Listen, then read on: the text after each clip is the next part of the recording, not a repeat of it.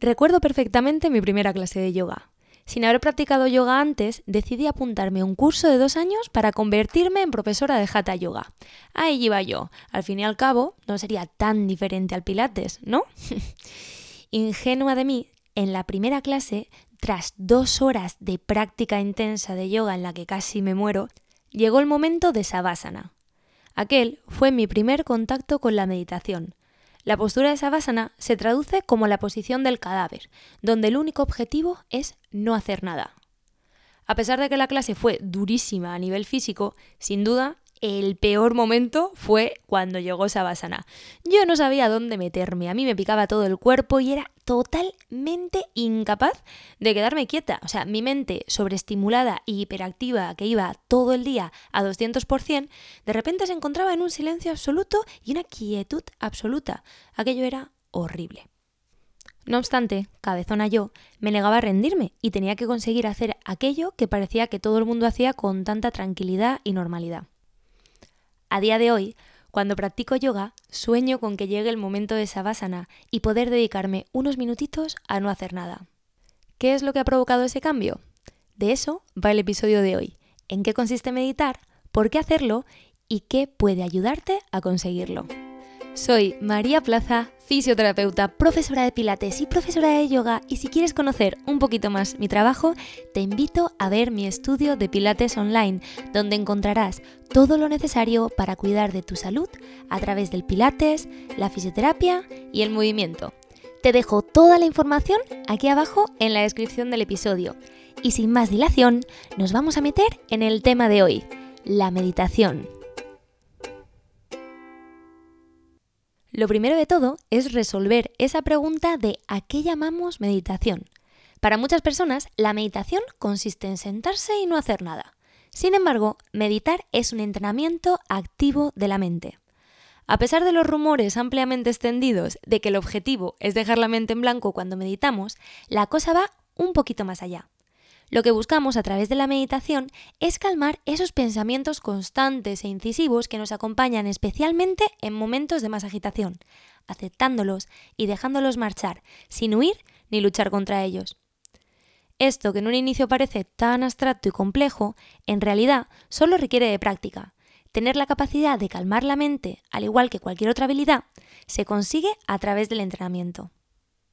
Pero ahora bien, María, ¿por qué dedicarle tiempo a este entrenamiento que es meditar? Son muchísimos los beneficios que la ciencia ya ha demostrado que la meditación aporta a nuestra salud. Pero he querido destacar cinco que a mi parecer son muy importantes y relevantes, para no daros aquí una lista interminable de ellos, ¿no? Entre ellos, destacaría que la meditación mejora la concentración y la atención. Además, relaja la hiperactividad cerebral y reduce el envejecimiento cerebral. No solo con eso, mejora la calidad del sueño y nos ayuda en la lucha contra la ansiedad y la depresión. En este día a día tan frenético en el que vivimos muchas veces, tener la oportunidad de invertir en un hábito que fomenta nuestra salud mental, además de mejorar nuestra creatividad, productividad y descanso, me parece un regalo. Por todo esto, yo creo de verdad que merece la pena intentarlo, aunque ya te aviso que mis comienzos no fueron del todo fácil, aunque creo que la culpa o la razón de esto fue la falta de información y el tener unas expectativas muy altas. Yo recuerdo que mi primera meditación activa voluntaria, es decir, la primera vez que me senté a meditar, fue una meditación zen en silencio completo, en quietud completa, a oscuras y fue una práctica demasiado intensa para esa mente que yo tenía en ese momento, ¿no? Es como si decides que quieres empezar a correr y en lugar de hacerte un plan de entrenamiento en el que empiezas a salir a andar, correr poquito a poco, a un ritmo adaptado a tu forma física, te apuntas a un maratón. Probablemente te quieras morir el primer kilómetro y digas, ¿en qué momento he decidido yo correr, ¿no? Y, piensas que, que correr es la peor decisión o lo peor que podías hacer. Pero el problema no es en la actividad en sí, el problema es no adaptarla a tu forma física o a tus capacidades en ese momento. Y ese creo que fue el mayor fallo que yo cometí. Para que a ti no te pase lo mismo, te voy a dar unos pequeños tips que creo que te pueden ayudar mucho a empezar a meditar y así aprovechar todos los beneficios de esta práctica, que no son pocos. El primer consejo, y para mí el más importante, es encontrar un porqué y un cuándo. Al final, todo lo que queramos introducir en nuestro día a día, que generalmente ya está llenito, tiene que tener una motivación. Si no, probablemente el día 2 se nos va a olvidar y vamos a encontrar otra cosa más importante o prioritaria que hacer en lugar de ese nuevo hábito que queremos introducir. Os pongo un ejemplo tonto. Imaginaros que yo de repente decido que quiero hacer el pino, pero mi motivación es simplemente que he visto un vídeo, mm, se me ha ocurrido que a mí me apetece hacerlo. Probablemente el día 3 de ponerme a practicar hacer el pino, pues a mí se me haya olvidado ya que quería hacer el pino porque he visto otro vídeo haciendo otra cosa y deje de hacerlo. Sin embargo, si mi motivación es que cuando vea a mis sobrinos quiero enseñarles a hacer el pino a ellos y que vean que tienen una tita muy molona, pues a lo mejor mi motivación es más intensa porque además tiene un porqué más emocional y va a hacer que yo recuerde que tengo que practicar hacer el pino antes de que llegue el momento de ver a mis sobrinos. Parece un ejemplo tonto, pero creo que justifica bastante la importancia de tener un porqué. No vale con hacerlo sin más. ¿Cuál es mi porqué? Quiero mejorar mi salud, necesito descansar mejor, quiero invertir en mí. Cualquier razón que, te empuje un poquito a, hacerlo todos los días. Y luego el cuándo, que es mm, sin duda de lo más importante, la planificación. Si tú decides hacer algo pero no lo pones en tu agenda, es muy difícil que lo acabes haciendo. Generalmente, un consejo que a mí me es muy útil cuando quiero introducir un hábito que sé que me va a costar es hacerlo lo primero del día, ponérmelo fácil, porque si intento hacerlo después de X actividad o cuando termine algo, hay muchas posibilidades de que ese algo no se acabe o que esa actividad no termine y no me dé tiempo, ¿no? Entonces, si yo, por ejemplo, meditar, que es algo sencillo, que en un inicio para empezar a entrenar no requiere mucho tiempo, lo pongo a primera hora de la mañana, va a haber menos posibilidades de que se me olvide o de que se me pase, porque va a ser levantarme y los primeros, los primeros minutos de mi día van a estar dedicados a esta actividad. Entonces ahí voy a fomentar un poquito el hábito, teniendo un por qué y un cuándo. Y aquí viene el segundo tip que a mí me parece súper útil, pero para generar no solo el hábito de meditar, sino cualquier hábito, y es háztelo fácil. Muchas veces nos tendemos a complicar la vida y cuando planteamos hacer algo nuevo queremos hacerlo a lo grande y necesitamos una hora al día y necesitamos todos los artilugios. No, no, hace falta. Para empezar, lo ideal es hacerlo de forma sencilla, añadiéndolo a tus actividades diarias y de forma que no te requiera muchísimo tiempo. Aquí volvemos al ejemplo del maratón. Si yo decido empezar a correr, quizá la mejor idea no sea apuntarme un maratón, sino empezar con un entrenamiento adaptado a mi forma física, a mi tiempo, que lo pueda adaptar fácilmente a mis rutinas. Con la meditación pasa lo mismo. A mí, una progresión a la hora de empezar a meditar que me ha ayudado y que me parece súper útil es empezar en primer lugar con meditaciones activas en actividades del día a día. ¿Y qué quiero decir con meditación activa?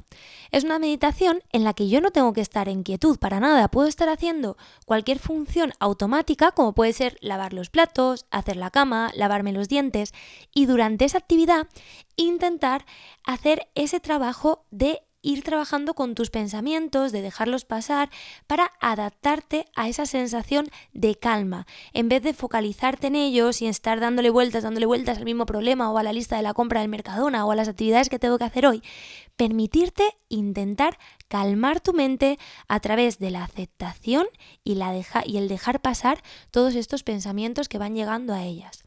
Una vez vas controlando esta capacidad en actividades del día a día, puedes pasar a hacer una meditación activa, activa pero con actividades deportivas. En este caso, por ejemplo, el pilates y el yoga son súper útiles, aunque puedes utilizar cualquier actividad deportiva que te guste. A mí concretamente el pilates me ayuda mucho porque como durante la práctica tienes que prestar atención a muchas cosas de tu cuerpo, a tu respiración, a tu postura, esa atención se dirige a tu cuerpo y no se dirige a esos pensamientos invasivos. Y es una manera activa de meditar que es súper útil y además combinas dos hábitos saludables, el ejercicio y la meditación. Una vez controlas este tipo de actividades, puedes pasar por meditaciones pasivas, pero con ayudas de elementos externos.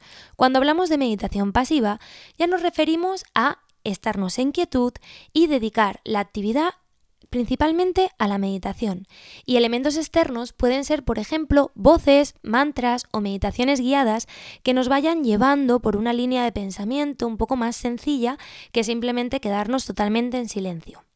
Y una vez ya controlamos estas actividades, por supuesto, de, procesos más cortitos a procesos más largos, ya podemos pasar a una meditación pasiva en silencio. Este tipo de meditación, sin duda, es la más exigente, ya que no tenemos ningún factor externo que nos ayude a mantener esta mente en calma. No tenemos ninguna actividad cotidiana ni ninguna actividad deportiva, no podemos poner el foco en el movimiento ni tampoco en el sonido que nos está acompañando. Tenemos que ser capaces de calmar la mente simplemente con la intención de calmarla. Pero ya podéis ver que a pesar de ser compleja, también es súper poderosa, porque vas a tener esa capacidad de fácilmente en cualquier punto relajarte y bajar un poquito revoluciones, que es algo que vas a agradecer y que te va a aportar calma y claridad en tu día a día. Y como sé que son muchas cosas las que os acabo de contar, vamos a hacer un pequeño resumen con los puntos clave. En primer lugar, entender que la meditación no consiste en dejar la mente en blanco, sino que es un entrenamiento activo de la mente que nos ayuda a llevarla a la calma. Además, la ciencia avala muchísimos beneficios para nuestra salud, tanto física como mental, por lo que sin duda merece la pena intentarlo. Y unos tips súper sencillos y súper importantes que te pueden ayudar a conseguir crear y afianzar este hábito son encontrar un porqué, darle en tu agenda un cuándo y hacértelo fácil. Espero que todo esto os haya ayudado a entender un poquito más qué es la meditación y a cómo implementarla en vuestro día a día. Con esto entramos en la sección de preguntas. Recuerda que todos los miércoles te dejo en mi Instagram arroba maplaca barra baja fisio una cajita para que me puedas hacer preguntas sobre el siguiente episodio del podcast. También aquí abajo en la descripción del podcast encontrarás una preguntita o me lo puedes dejar en comentarios para así yo poder responder todas vuestras dudas en relación al siguiente tema a tratar. Y ahora sí, voy con vuestra pregunta. A pesar de que he intentado contestarla ya a lo largo del episodio, la pregunta que más me habéis hecho es cómo conseguir ser constante a la hora de meditar. Y os voy a dar un pequeño tip que todavía no os había dado y que a mí personalmente me ayuda muchísimo. Ya os he dicho que hacerlo fácil y ponerlo en vuestra agenda es fundamental, pero hay días que incluso así es complicado. Para mí, la clave es hacerlo a primera hora de la mañana. Y esos días en los que yo veo que hay muchas cosas y que ni siquiera me puedo permitir eso, lo que hago es ponerme cinco minutitos antes la alarma y en la misma cama, cuando me despierto, me doy esos cinco minutos o eh, esas ocasiones en las que te retrasas la alarma para dormir un poquito más, en lugar de dormirme o intentar dormirme, que pocas veces se consigue y aparte no es, no es muy bueno porque estás ahí como en duerme vela, lo que hago es dedicar esos cinco, ocho minutitos de posponer la alarma a meditar en la misma cama relajada, coloco una manita encima de la tripita, otra manita en la parte baja de las costillas y me concentro en mi respiración. Intento hacer una respiración cuadrada que se llama pensando en un cuadrado e intentando rellenar ese cuadrado con mi respiración. La tapa de arriba del cuadrado, una inhalación, bajo la primera pared del cuadrado en una exhalación, hago el suelo del cuadrado en la siguiente inhalación, subo la otra pared del cuadrado en la exhalación. Y así dibujo unos cuantos cuadrados sintiendo el movimiento de mi cuerpo durante esa respiración y sintiendo cómo el aire entra y sale de mis pulmones. Esto me resulta bastante fácil y a primera hora de la mañana que estoy un poco adormilada me sirve para tomar conciencia de mi cuerpo y ayudarme a hacer esos minutitos de meditación y ya poder empezar del día con una cosita más hecha.